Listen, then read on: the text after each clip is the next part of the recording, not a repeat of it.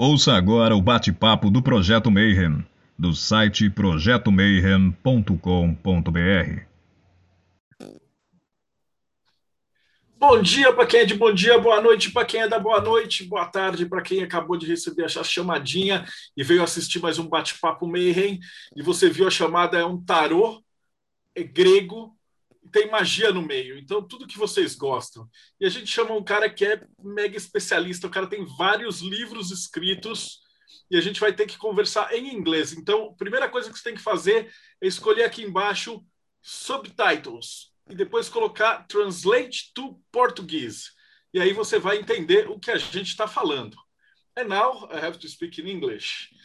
How are you, Jason? Welcome well. to our program.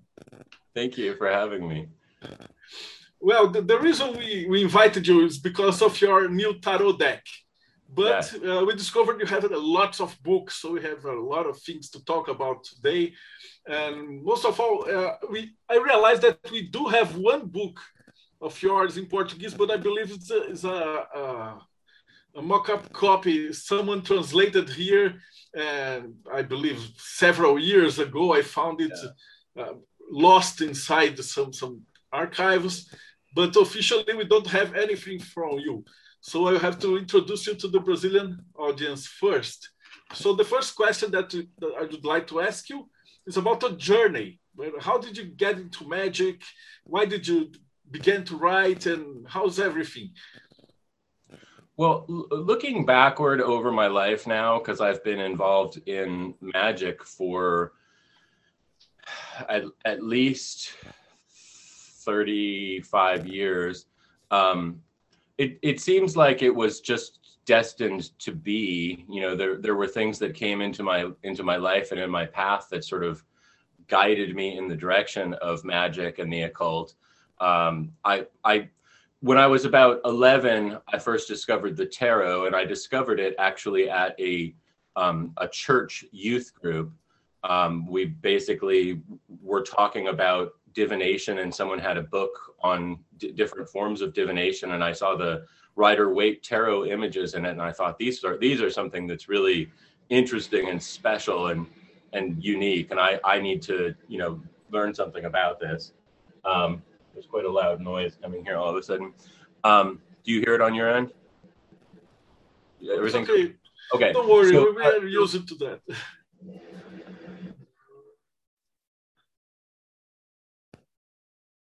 Ah.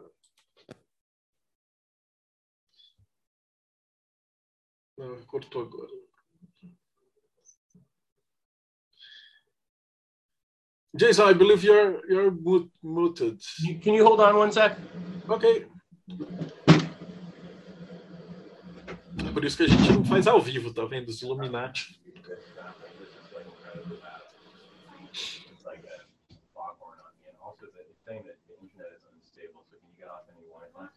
You're not on anything? Okay.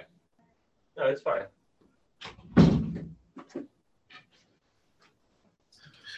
So sorry about that. I don't know. Should we start over or we? Yeah. Yes. Don't worry. That's why we do not do live.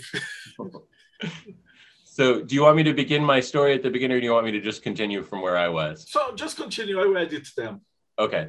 So basically, I discovered through a friend that there were that there were books about witchcraft and magic in the world that were real, you know, real magic and witchcraft, and I became fascinated.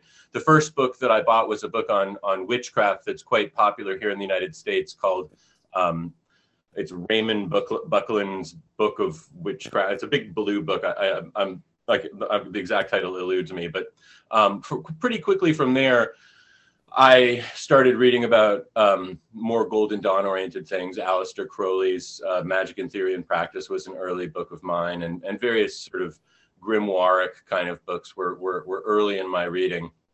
And uh, pretty quick with that same friend, we decided to do a few magical experiments, and they always worked out not quite how we'd imagined them, but there was always something strange that happened that that that made me go, well, there's something to all this because there's uh, there, there's some sort of result happening as a, as a, like we did something and, and then all the pictures on his walls seemed to be sort of crooked uh, and we, we did another invocation of a, of some some demonic entity and while it didn't come to the circle, we swore that we we saw like a, a young boy running across the room, you know, in, in a in a different area. So you know, there were all there were lots of um, encouraging moments, and I and I kept studying it. I don't I don't think he did um, all that much more than than what we worked on um, in our youth, but I continued exploring it, and eventually.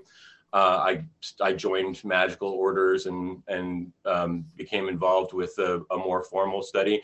My initial training was with um, Aleister Crowley oriented thelemic oriented groups. Um, I was in the OTO and the AA, and it was my involvement in the AA was interesting because um, I had a fairly illustrious person as my direct overseer and he was a little bit jaded towards the whole process and wasn't all that interested in being a really active um, guiding force for me. So i ended up actually interacting with the person who i'd first initially interact with more than with my actual teacher. And so um, pretty quickly, I just decided that I was going to do the Abramelin operation or my version of the Abramelin operation. So I just, you know, I, I finished, I'd been initiated into into the order and um, was was in a period in which I was supposed to just be doing whatever magic I thought best to do, along with memorizing a couple of things. And so I just basically was like, I'm just going to do the Abramelin operation as my as my work that I'm doing here. So um, you know, I, I did that. And, you know, as a result of that work, a number of things happened. You know, first of all, I did create a contact with my higher and divine genius, as, as far as I understand it to be. And my my my life and my work has been guided by that since that time period. But as a result of that, I felt like I less and less fit in with the with the OTO or with the the AA as it was structured, and so I found myself distancing myself from it. And I wrote a book, um, which was my second book, which the the not not my personal overseer, but a person above him felt was in competition with AA, and that was called the New Hermetics. And so they basically said, you know, if you want to continue with AA. Uh, don't don't publish this book. And i said okay well i guess you've you've made my choice for me. I'm going to publish my book.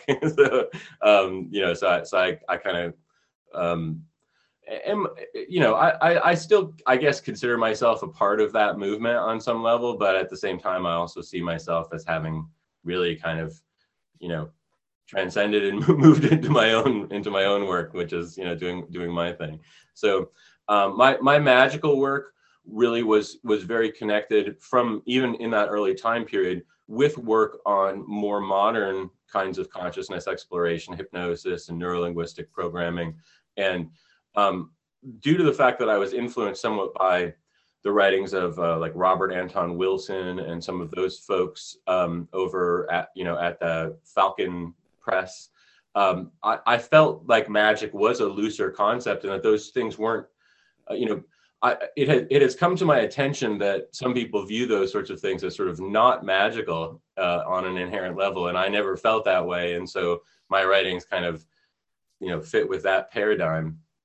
Um, I do get a little bit annoyed when people say that that my work is uh, psychological magic because I don't I don't feel like that's really a good descriptor for it, and I don't feel like um, you know that's that's a word that's being used not as a way of understanding but rather as a way of classifying and otherizing um, different people's ways of approaching things you know so it's not it's basically trying to exclude me from from a, a you know their club and make me the, the person who is doing something different and wrong um, which I don't agree with, and I don't I don't see myself as doing a different sort of work than theirs. Um, if, if, anything, um, I see mine as being more in line with what the Golden Dawn and and Aleister Crowley's AA were intending to have happen, which was that we would be growing our consciousness towards higher places and you know discovering our our innate or our hidden um,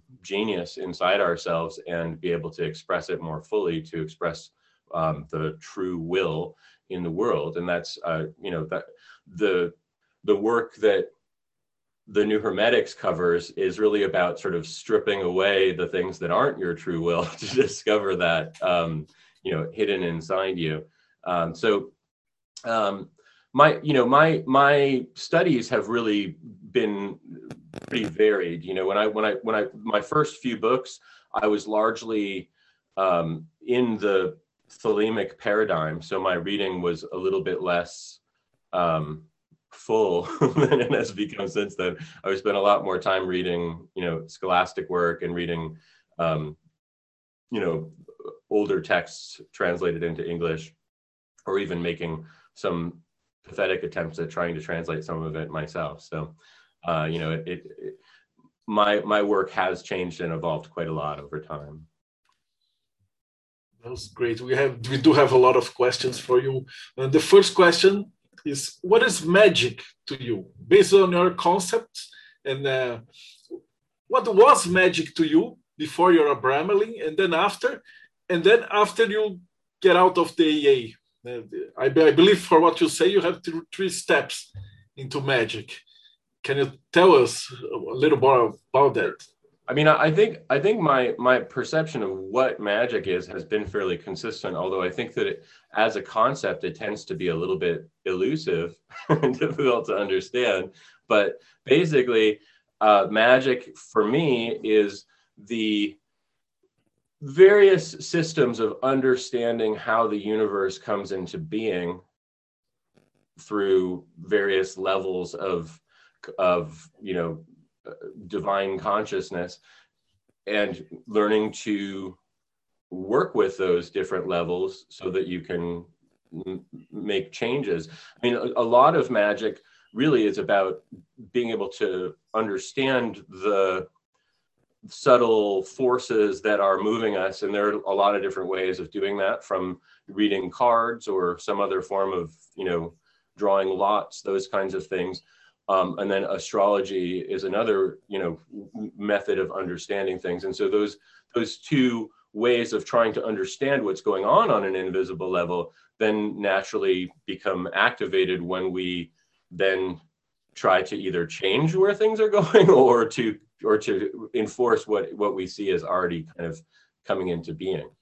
Um, and so magic is is a way of trying to influence the universe's manifestation in such a way that things come about um, by our design. And I think that it's both something that you do, but it's also something that you are and that you um, experience too.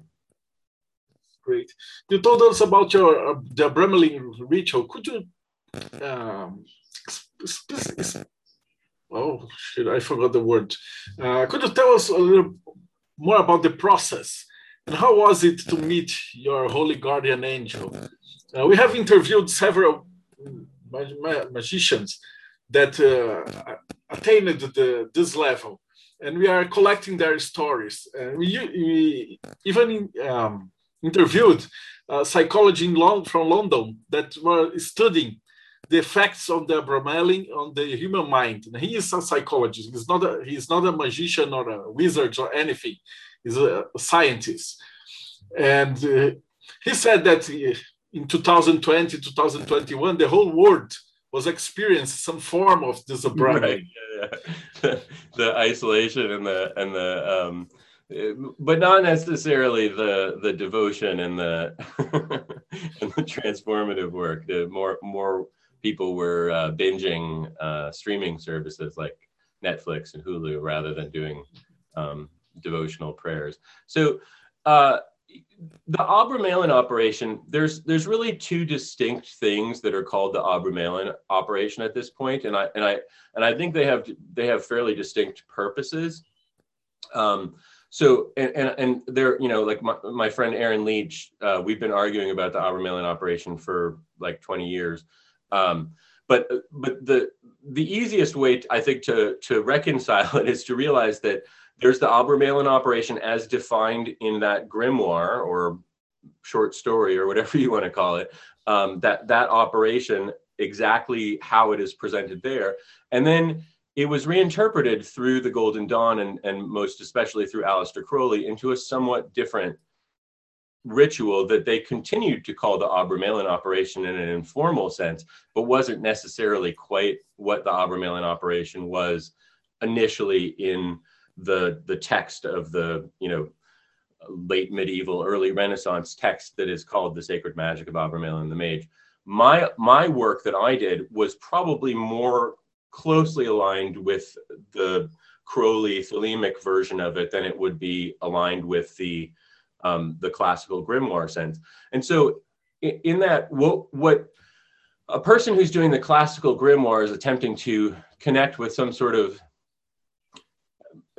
guide angel or a system of angels that are quite literally looked at as being a part of the you know judeo-christian um, you know levels of reality and the crowley version of it is is a bit more freeform than that in that he really didn't believe in that system quite that quite that way and so wasn't really trying to get you to do exactly that. Instead what he was trying to get you to do was to be to was to get in touch with that inner divinity that is within all of us that that is the the guiding force of our um, incarnation. And that i think nowadays it's it's more more called the daemon than it is the the holy guardian angel um, that that I think is a more accurate um, word for it. In that daemon really represents your fate, your destiny, your um, how, how things are going to play out in your life. Whereas holy guardian angel is much more of a part of a of a metaphysics that I mean ultimately they aren't necessarily a different being per se, but but one's one's expectations and attitudes in the in the encounter are probably different. A person who does the Abramelin operation in a classic way, um, those who I've talked to, very often their knowledge and conversation isn't really um, on a mystical level. It's more on the sense that they feel like they have this you know voice that guides them sometimes and, the, and they you know sometimes even speak to them with a pendulum or some other way of connecting with them. Whereas my experience was much more an experience of transcendence of the literal sense of otherness in the universe completely collapsing into a, a, um, an understanding of myself as being you know law not lost but uh, integrated within something much greater than the egoic jason augustus newcomb.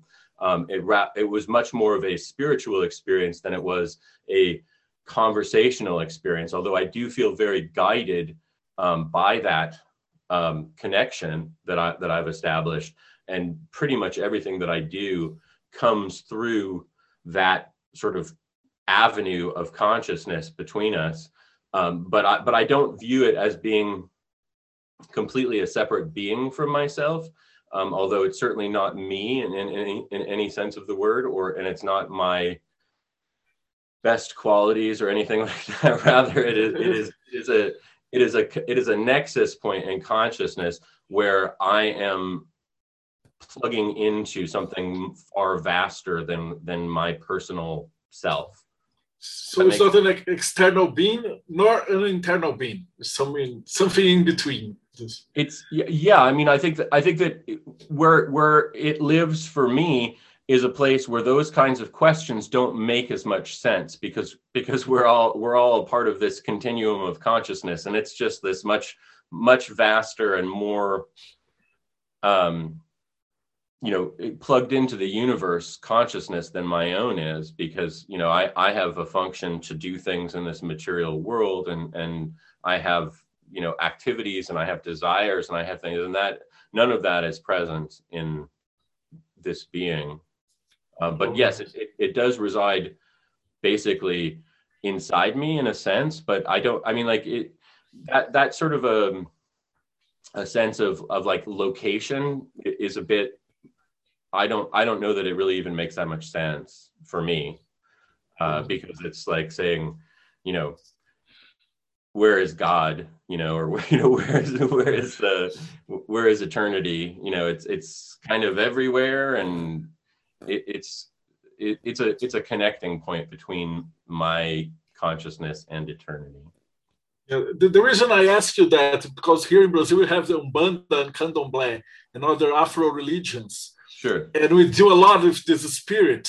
And in the United States, you have a completely different point of view on this entities. Uh, spirituality in the United States it's more like the ghost stories from films and everything. And in Brazil, it's part of the tradition. And you talk to ghosts, sure. you have ancestors, and uh, everything like that. And in magic too, we have uh, versions of a Abramelin from our religion, from Umbanda and Candomblé, but they are, as we said, uh, they are, crash courses because you spend 21 days, but you locked in like a two by three uh, meters room.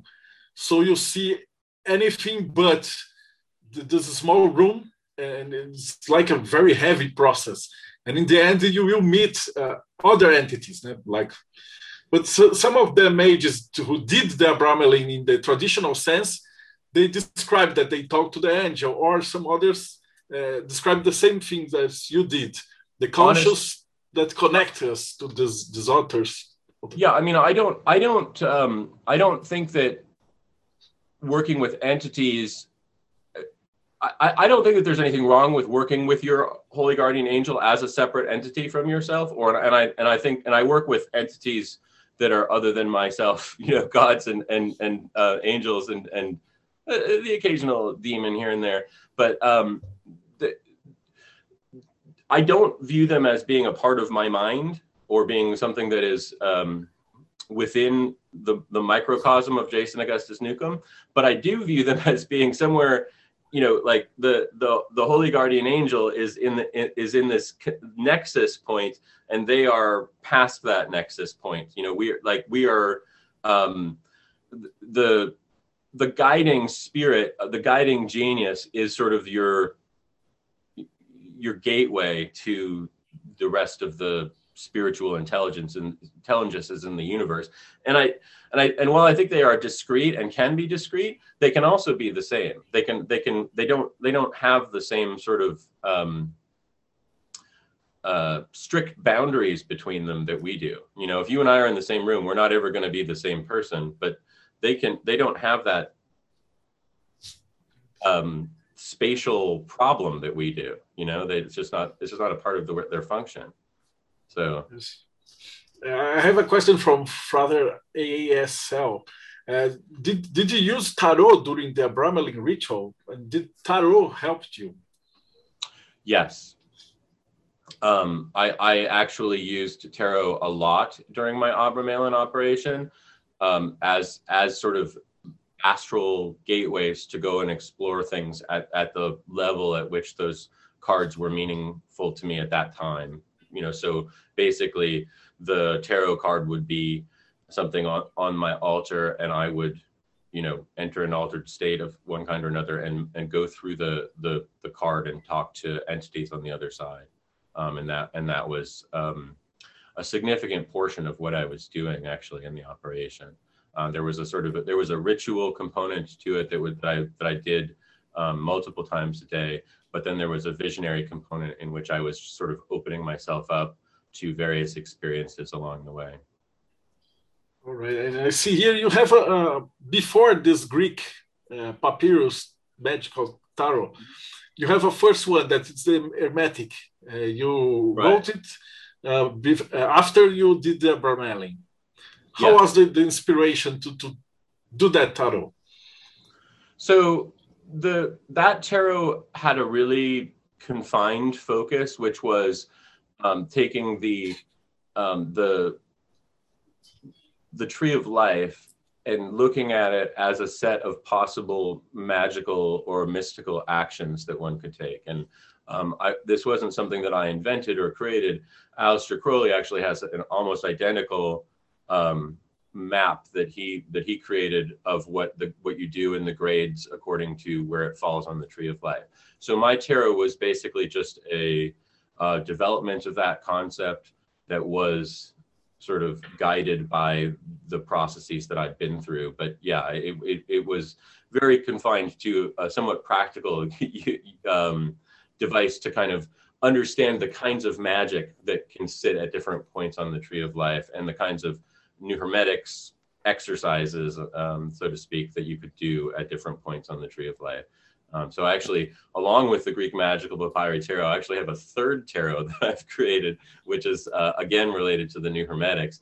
Um, but instead of it, it takes kind of the opposite tack to it, which is that basically it, it it's like a divinatory deck, except that instead of getting an answer, you're getting an action to take. Um, so you basically, I don't know if I have any of them here, but um, you the you the deck has it, it's like a bunch of instructions on each card. So there's 78 cards for the tarot, but it but it suggests that you do one of the one of the new hermetics tools, uh, one of three choices. Um, because in so, somewhere in, in my neurolinguistic tra- uh, programming training, uh, I was told that when you have two choices of things you can do, you have a dilemma. But when you have three choices, suddenly you have a, a, a much more rich uh, set of possibilities of what you might want to do. So basically, the card suggests um, you know, take an action or like explore this aspect of your consciousness. And then it has three different possible tools that you can use for that purpose. So that's a separate deck that I'm sort of launching. I, I have had it kind of in the pipeline for a long time, but I decided to launch it at the same time as this deck. But um, it's it's obviously a, again a, a, pretty specialized deck for a, a person who really wants this that specific kind of thing. Whereas the um, the the tarot of the Greek magical papyri is a little bit more universal in its application as a tarot. And this this Greek tarot is the one that we are in love here. Uh, we were talking to you before we were recording that to get this kind of products here in Brazil is very difficult because uh, the law here considers tarot uh, gambling. Sure. So we have a lot of taxes and, and everything got very expensive. So it's, it's uh, cheaper for us if we could produce it here. But um, how how's it going? The, the Indiegogo, you you are in a it's not a Kickstarter, it's Indiegogo one. Yeah? An Indiegogo campaign. Yeah, I've just I've, I've used them several times, and I, I don't I don't remember why I chose them over Kickstarter, but it was years ago. So I've done one Kickstarter campaign, and I've done six um, Indiegogo campaign. So um, it's going great. It's I, we've been we've been doing it for one week now. This is this is it was it was launched um, at 6 p.m. last Monday, and we've already raised over thirty thousand dollars. So wow, it's going it's going phenomenally well. Much much faster than I had ever hoped. So I hope it continues to go well, and that people keep uh, keep keep investing in it. But that's really, really great. And I have the, the question that Breno wrote is if you could tell us about the creation of this deck. How was the, the procedures and inspiration and everything?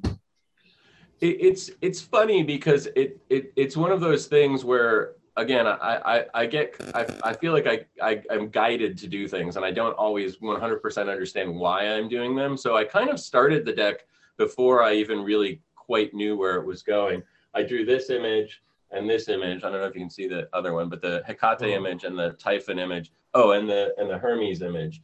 Um, so those were the first three that I drew, and I knew it was a tarot deck, but I didn't quite. Other than that, I didn't quite know where it was going beyond that, and, and it it sort of unfolded itself for me as I was going along. But the reason that I wanted to create the deck is um, there's a there's a few different reasons.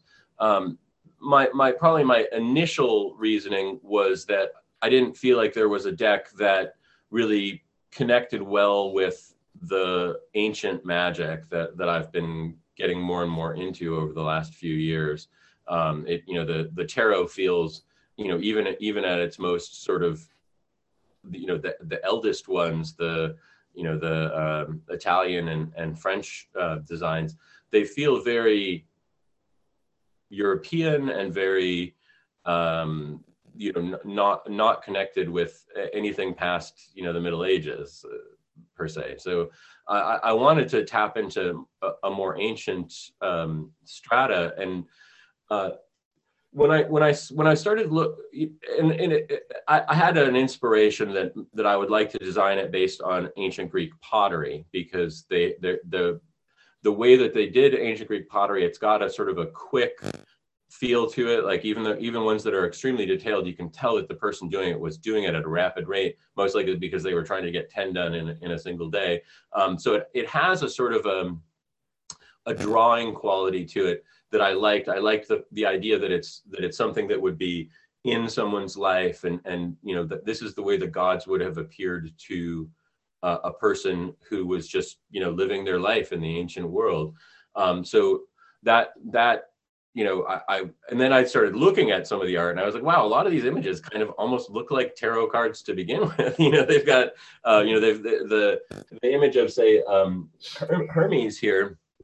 Um, you know, he's he's he he kind of looks like the the fool or the magician just just in the way that he's um, that he's moving and so you know just it just immediately I thought this is this is going to work, and and I I didn't have any idea people were going to like it quite as much as they have, but but basically, you know, I I um I I I, I tend to wait for inspiration to come, you know. So if I if there's a part that I was like I don't know what the, what this card would be in in the ancient, I just would sit and wait, and eventually it would just you know come to me or uh, an image would come along. Um, so I mean, it was a very inspired effort. Uh, the the uh, small cards have a somewhat different different things going on. And again those were those were very much inspired by just sort of what felt like the right thing to do. Or actually at one point i set up some um, some statues of hermes and, and hecate um, and i put all my different ideas on on the on the table with them and i was like you guys sort this out and we sort of sorted it out together and uh, that's that's how a lot of the small cards ended up getting made. And for the people that do do not know yet, uh, they are drawings or they are they're pictures of the pottery. No, they're drawings. They're my drawings. They're they're um, really beautiful. What I what I wanted to do at first was to try and imitate exactly the way that an ancient artist would have drawn them. Um, but I quickly noticed one that there were a lot of different ancient artists that that, that that that there were different different artists had different styles and there were a lot of different variations. So eventually I came to the idea that I should probably just imagine what it would be like if I were an ancient potter. What what would my style look like? You know. so um, I've I've tried to harmonize a lot of the images. Every one of the images has something to do with an image that actually exists. They're they're none of them are just completely free creations. Um, but like um, so, some images were more detailed, and then there there's another kind of pottery called black uh, figure pottery, and some of the deities that I wanted to to put into the deck um, only exist in black. Um, black, or at least that I that I was able to find. So I had to sort of, you know, pull that out, change the art style of it to so that it would match with the rest of these ones. Um, so you know, it's there's been some creative monkeying around with things, but they're all pretty closely based on the way that they would have looked back then. And how's the connection between the, the magic and the tarot in, in this deck? This deck is a very magical deck. Um, first of all, I, I've dispensed with the the names that you that you usually see on um, tarot cards, and instead I just have the name of the deity um, here's Helios and just says on it. Um, in the book that comes along with it, I'll explain kind of where, uh, and actually even the sheet that comes along with it will explain where I see it fitting within the tarot deck. But I, I intentionally designed them this way because I realized that there might be people who'd really like to use this deck, but they don't agree with my way of organizing the cards. So why not just leave it open so that people can interpret them the way that they feel comfortable utilizing them? And at this point, I'm going to, there's going to be uh, quite a few additional cards that I'm making because I had stretch goals for my campaign that we blew through in seven days. Every one of my stretch goals has has, has been uh, has been gone through at this point. So I'm I'm adding some additional cards that someone could either just have a bigger tarot and you know dispense with the idea of it having to be 78 cards and have uh, more cards in it, or they could take out one of my one of the cards that's in the initial set and replace it with a different one. So it's a very flexible tool.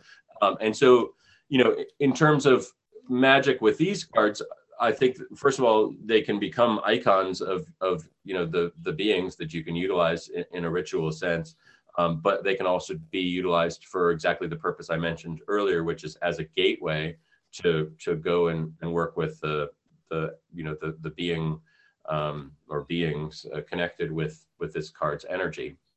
Um, let me see if I can find uh, so the small cards are quite directly magical. They're kind of, um, uh, you know, sorcerous in a, in a way.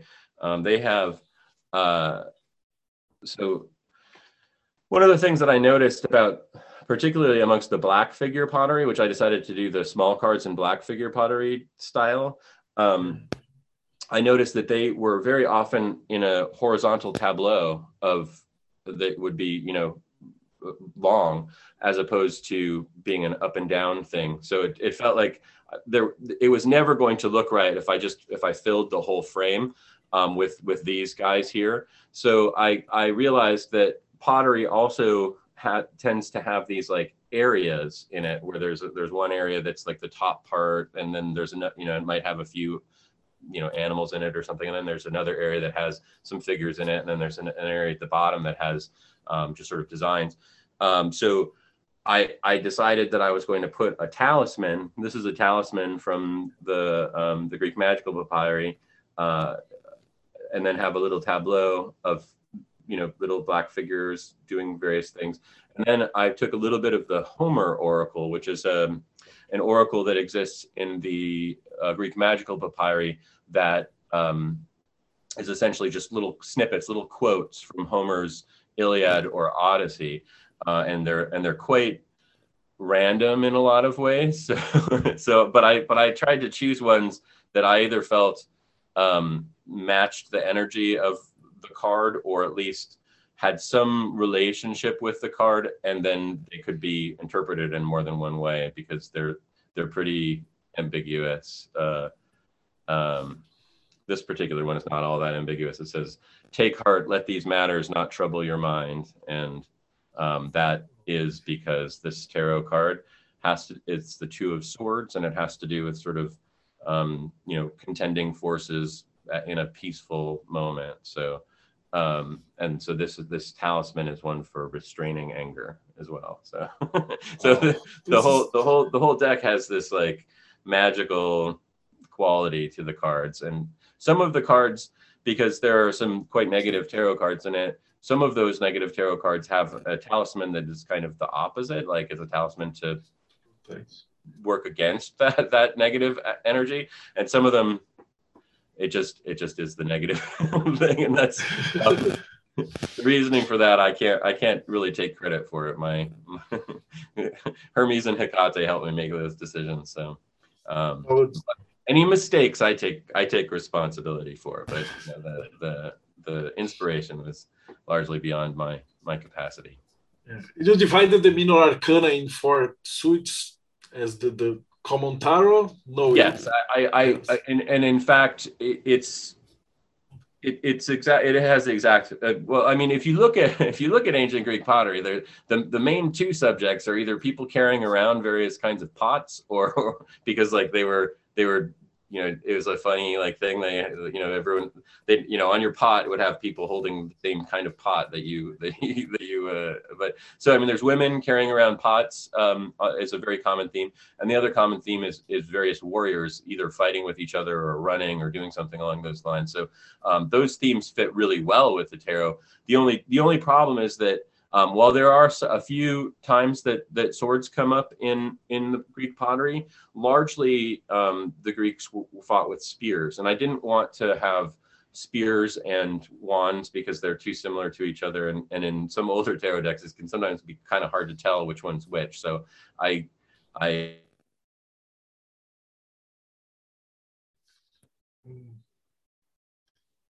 wait wait. You're muted.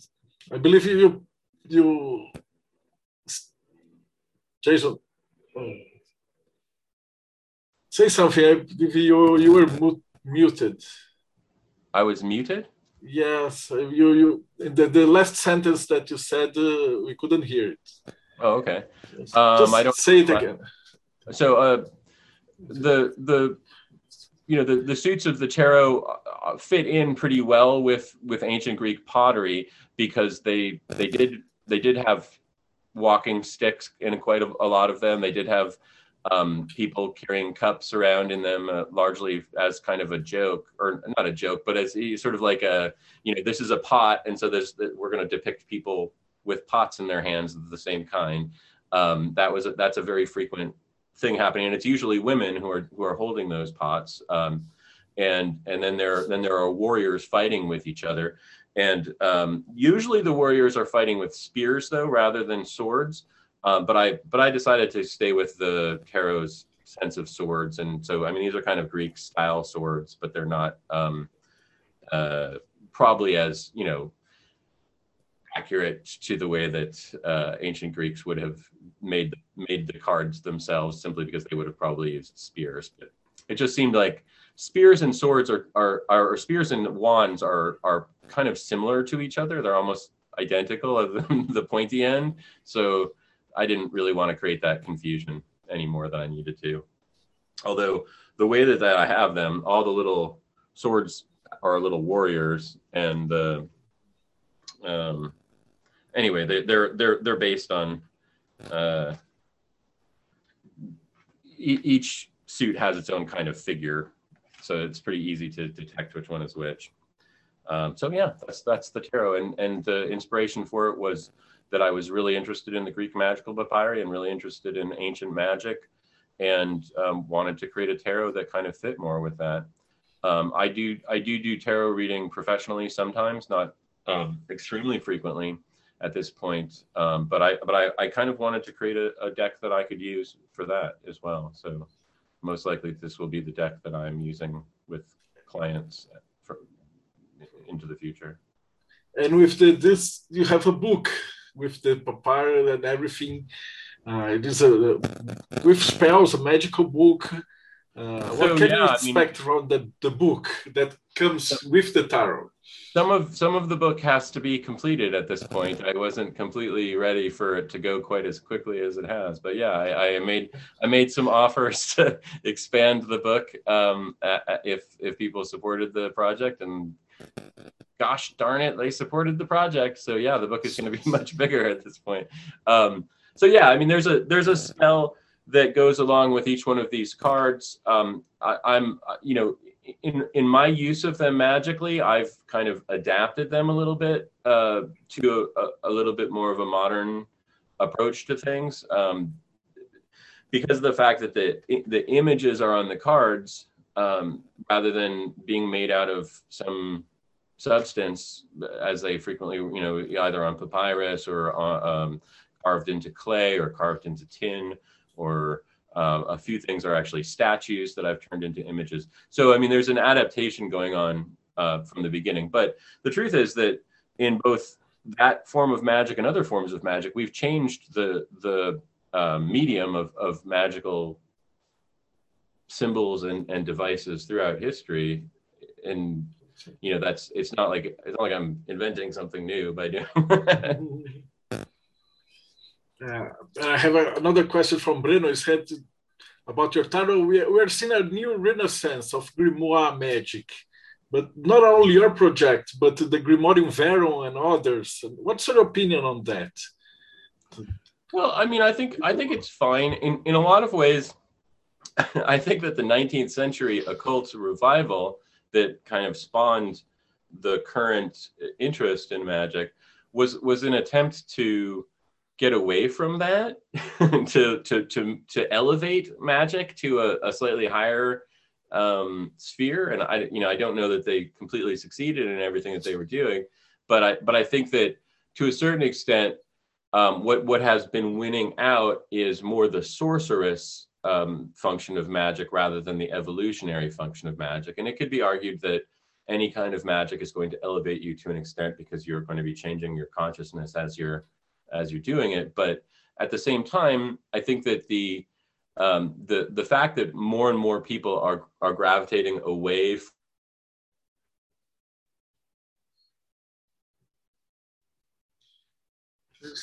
From uh, you're, you're muted again. I believe there's something wrong with your microphone. I think we've lost each other a little bit. So. Yes, I've noticed, I've noticed that Zoom tends to freeze up when when when things that are that are pretty heavy. Yeah. Yes. No, it happens a lot here. We call the Illuminati. If uh, we have inter, uh, interviewed about 200 people and um, grandmasters and even Lon Milo DuQuette, and they can say blah blah blah blah blah. but when they are saying something really important, uh, their connection freezes and, and yeah. something weirdo happens. And then after 200 interview, we are beginning to suspect that it's on purpose. It can. I, I I agree. I mean, there's definitely it's definitely happens. So you know, but maybe maybe we're always saying important things, and so it it it's yeah. just random. But I don't know. So um, we were talking about um, oh grimoire, and you know, I think, I think that you know there's there's value in in that kind of magic, and I and I think that it's it. I think that it, pretending that that's a more traditional kind of magic is kind of silly, since there's no such thing as a traditional form of magic, because magic has always been an outsider thing and always been something that is not um, really a part of a you know accredited um, university kind of setting. It's always been something that's kind of been done in you know back rooms and and hidden places.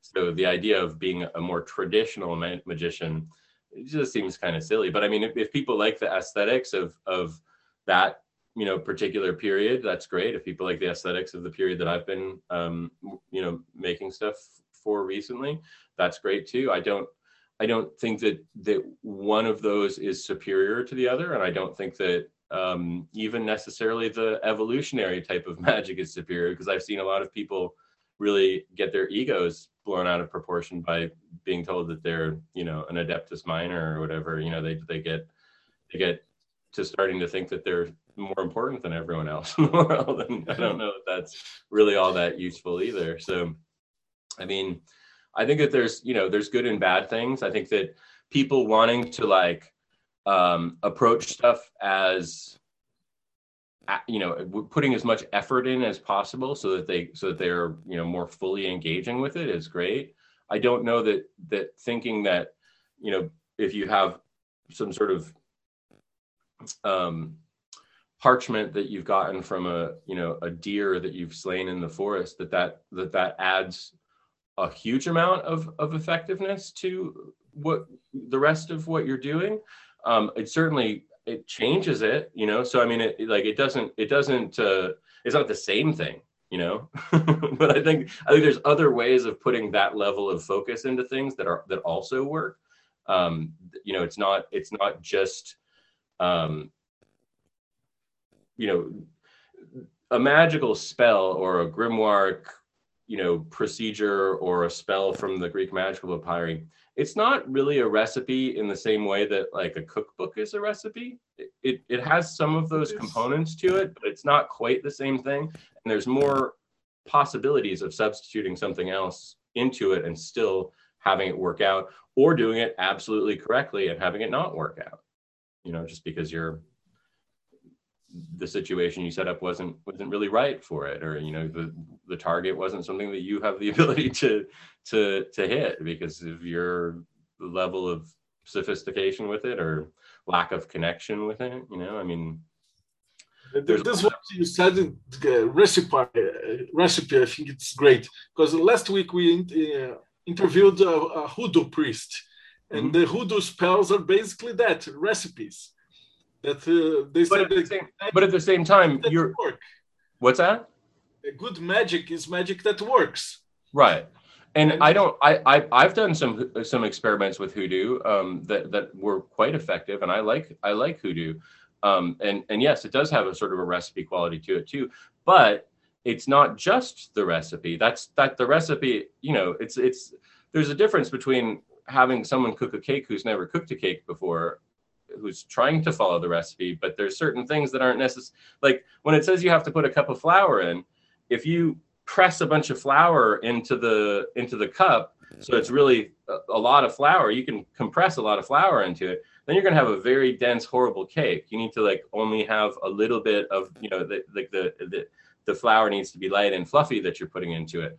If you don't understand that inherently, the recipe is going to be misinterpreted all over the place. You know what I mean? Yes, that's a great explanation. Because uh, you have you do have the recipe, but you do have the hand of the magician doing right. and and and magicians realize that there's more than one way i mean hoodoo is a great example of there there are literally hundreds of different operations for the same purpose that you can find in in amongst hoodoo practitioners and those are all ways that they believe work so you know there's there's there's more than one way to do it so um, now, if you don't know what you're doing, if you have no idea, and you take one part of one person's idea and another part of another person's idea and smush them together, that's not that's not wise baking, right? I mean, that's not that's not a, a wise way of approaching things. But at a certain point, you can realize, oh, okay, I understand what this is, and I understand what this is, so I can combine this together, or I would never want to combine this together, or you know, you you begin to understand things at a in a different way. Um, and, I, and I think it's important for people to realize that that's not some far off thing in the distance. It's it's fairly practical, you know, like you just you don't combine certain things because they don't belong together, and like it should be pretty apparent to you after a few experiments whether things go together or not. Um, so I mean, it's not it's not like really, uh, you know. Uh, I, I don't want people to feel like it's like I'm saying, you know, I'm being elitist by saying that people, you know, people will understand how to combine things in new ways and do things. I think it's pretty, it's pretty obvious most of the time what goes together and what does not. Hmm. No, the question was from Rodrigo, and he said he's a beginner, and he if he uh, can use if he could use your tarot and uh, the magic the magic there or if it's for made for a most um, skilled uh, target well, audience. I mean, I, I, I think to a certain extent, just simply because the images have a certain kind of power to them inherently, I think using the deck, um, I'm not sure of this because I'm the only person who's used one so far, but um, it, it's it's got sort of an inherent magic to it that um, that seems very present to me. So I don't know that you could escape from that by utilizing the deck. You know, I think that you're going to be joining into that into that magical world a little bit by utilizing the deck. But I think there's a lot of different ways that you can that you can approach it. I mean, you can utilize it just like any other tarot. You could you could utilize it to play the gambling game that tarot was created for.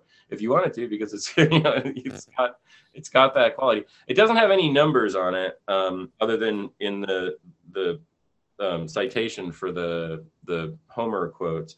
But um, but that's and, and that's because they didn't use they didn't use um, arabic or um, latin numerals in i mean you don't you don't see them in in greek texts much at all um, so it it just it it seemed weird to even consider it. Of course, you can like you know this is a two because it's there's two little guys and there's two little swords, but it's not it's not numbered in there at all. But so yeah, there's lots of ways in which it can be used.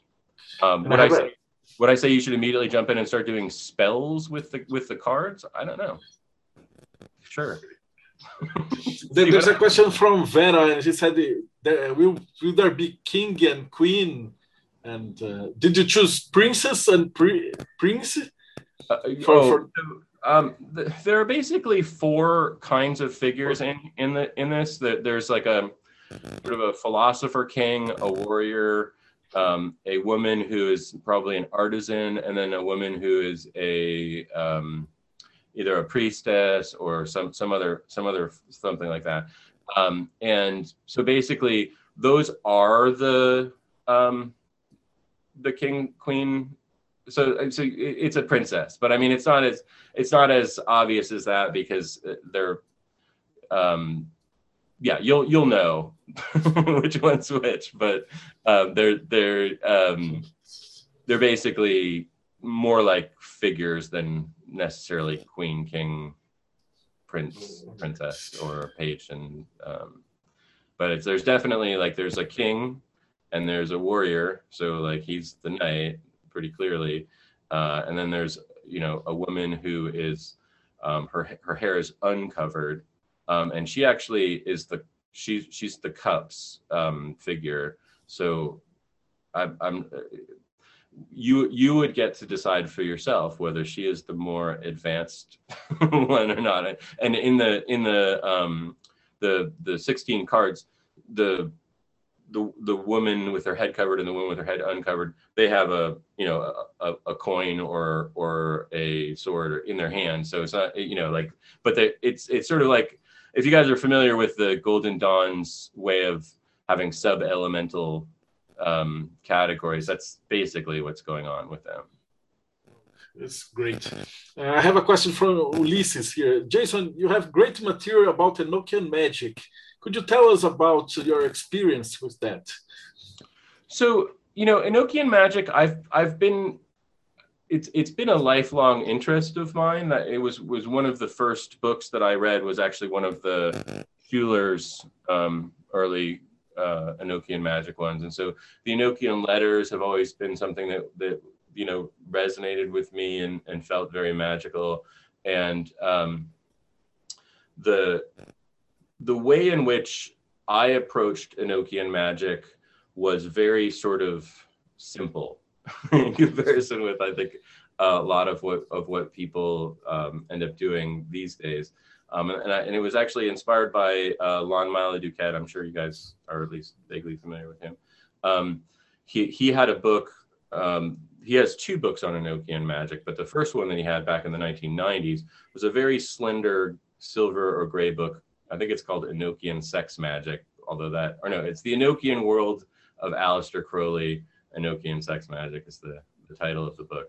And um, it's very sort of, here's how you can go about doing this. So we, me and, and a number of um, a sort of a, a, varying cadre of people started doing ritual work, visionary work based on um, the, that book, and that's and that's the majority of the work that I do is really pretty centered in that. Although I, you know, I've added a, a little bit of more to it since then, um, just because I've learned to make things, and so I've made more interesting regalia.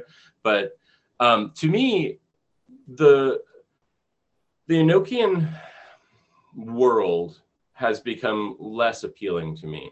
Um, there's a number of reasons for it. Uh, to the the beings that I've communicated with from that system have a very sort of um, apocalyptic attitude. Uh, you know, they they seem to be wanting to uh, be a part of the, a, a, world transformation or a world uh, ending. And that, I, am not sure that, that that resonates with me as much anymore. I, I don't know. I mean, it, it's interesting. Like I'm resisting the apocalypse, but it's not quite that simple. But it's just sort of the the the interactions that I've had with those beings have they become sort of um, a little oppressive to me and wanting me to do things or wanting things to happen in the world and um, it's just i've done less and less with it over the years um, i still i still have a like a heart place for it all in in my myself because it was one of the first systems of magic that i that i really did in a you know group way or you know did in a, um, a semi-formal way. Um, but uh, yeah, I, I think I feel I feel drawn more towards the the ancient gods than than the angels of the Enochian system. I, like I said before, early on, I'm not sure like that they're completely different from one another all the time, but they they have a different way of interacting. Does that make right. sense?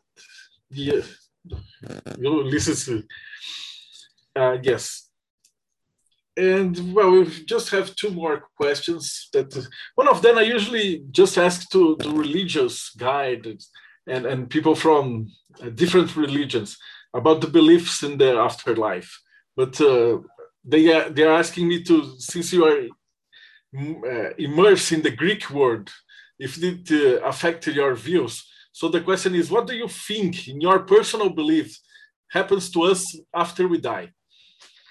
Well, I try to avoid having beliefs in things that I don't have that I that I can't really answer in any way other than speculation. But you know, my my general sense, uh, I've had a I had a two near death experiences last year. Um, I had a some internal bleeding going on, and and um, I uh, basically you know lost consciousness with having lost enough blood that I had to have transfusions twice. So um, so anyway, uh, I've I've kind of I've been at that edge fairly recently, and um, my my perspective is that consciousness itself is is something beyond just our physical bodies, and so um, we do we do continue afterwards, um, and I think that one of the one of the functions of magical training is to be more conscious at that point so that we can um, make choices about what we want to have happen as our next step rather than just simply being caught in the um, you know the, the the sea of what's going on.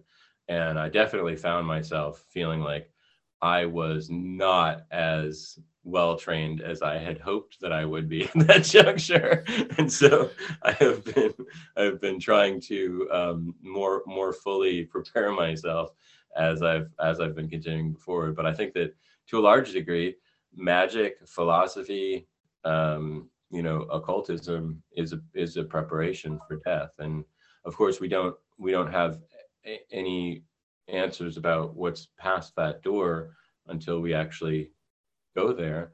But I mean, I've had a number of experiences outside of my near death experiences in which I've encountered people who who were deceased. And so, you know, I I uh, what what that means from a uh, you know a metaphysical construct I, I don't i don't really have an answer for that nor do i you know it's not something that i feel like we can answer it's just sort of like you know asking why is blue that color that we call blue? You know, I mean, just sort of is. So, um, uh, of course, you guys don't call it blue. What do you call it? What's blue in, in Portuguese? Blue, blue in Portuguese is azul.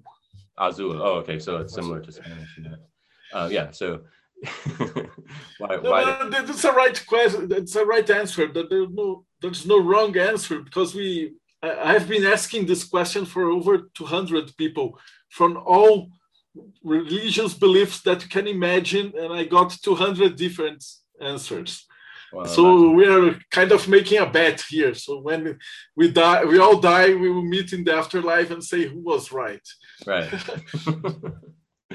my, my, my, real question is like the, the, parts of me that are me, you know, the the my, the things that I like about being a human, the the foods I like to eat, the the women that I'm attracted to, all of those things seem very stupid in a more you know like if I think of myself as a being that is eternal. So like all that stuff, all the things that I would consider to be Jason seem like just garbage that's just going to fall off as quickly as possible, you know, because like who cares about that stuff? Really? I mean, in a you know, if you're if you're an entity that that is beyond the physical, all that stuff seems pretty irrelevant, including your name or any of that kind of stuff, you know. You need it. Well, I have just two more questions for you. The first one is how can we find you? And uh, since this is going to YouTube and Spotify, and probably someone will be watching us a year from now. So right. probably your tarot will be saying everything. So how can we find you? Well, I've got a single website. I'll give you the link to it. It's just jasonaugustusnewcomb.com though. Um, uh, and and now it has all my stuff. It's got it's got my, the courses that I teach. It's got this tarot project. It's got my you know other various other things that I make, and you know it's got a, it's got everything on it. So, um, and and also my my own interview show that I do. I don't know if you guys know that I also do an interview show. Uh, probably Breno Breno knows. I had this this week. It was terrible for me. I, I will put this information here. Uh, yeah. In the description of the video and uh, it has been great talking to you. And our last question is what advice would you give to, to someone that's very beginning? In Brazil, we have a very young audience. Mm-hmm. People who are, uh, we are a very Catholic country, but people are beginning to see that the, the, the religion is more like a show business. And a lot of kids are, are, are very uh, irritated with the church and they're beginning to come to the magic world. So we had a lot of chaos magicians and, and Thelemites, and hermetics and everything, and they will see probably this video. And what advice would you give to someone who is starting into magic? Okay, well, I would say that you want to do uh, you want to balance um, exploration with reading um, and that reading shouldn't become an obsession because I think that it, it does for a lot of people. And the more you read, the more you realize that this one was wrong and this one is more correct. And, and you just end up getting lost in a sea of information. I think much more important is to begin to explore consciousness. I think that developing um, the inner skill of being able to see visions, both with your eyes closed or looking into a, um, a, a, a, scrying device of some sort is something that you you should really develop as quickly as possible because it's sort of like the essential skill to to to effectively doing magic whether you're dealing with an entity or not the ability to kind of like perceive the energies around you in some palpable way is incredibly useful. So i would do that and also just meditation in general um, learning to uh, it, it isn't necessarily learning to be one pointed in your focus but learning to have that aspiration towards looking at the world as a whole rather than you know from the fragmented um, ego consciousness that we spend most of our time in well that, uh, that was great thank you so much for your time it has been a wonderful evening thank you very much for this interview we have been in love with your project since the first time someone saw it in the indiegogo and spread it here. And they are asking me, since I, I said, ah, we are going to inter- interview him. And they say, ask him when it's coming to Brazil because of the problem that I said. Uh, some of the, I think, I believe Kickstarter doesn't even send to Brazil because our mail here is, is crappy. Right. And they lost their packages, and we have a lot of problems eh, with uh, Kickstarters and, and things like that. So I promised that that I will talk to you after the show uh, to convince you to publish uh, your tarot when it's ready and, and finish everything in, in Portuguese. But for now, thank you so much for your time. It has been great. It's been really nice talking to you. You've been you've been a, delightful host, and uh, thank you all of you who have asked questions in the background. all right. E em português, de novo, se você assistiu a gente até agora, não esquece de dar like, segue o canal, aperta os botãozinhos e a gente se vê aí no próximo Bate-Papo Mayhem.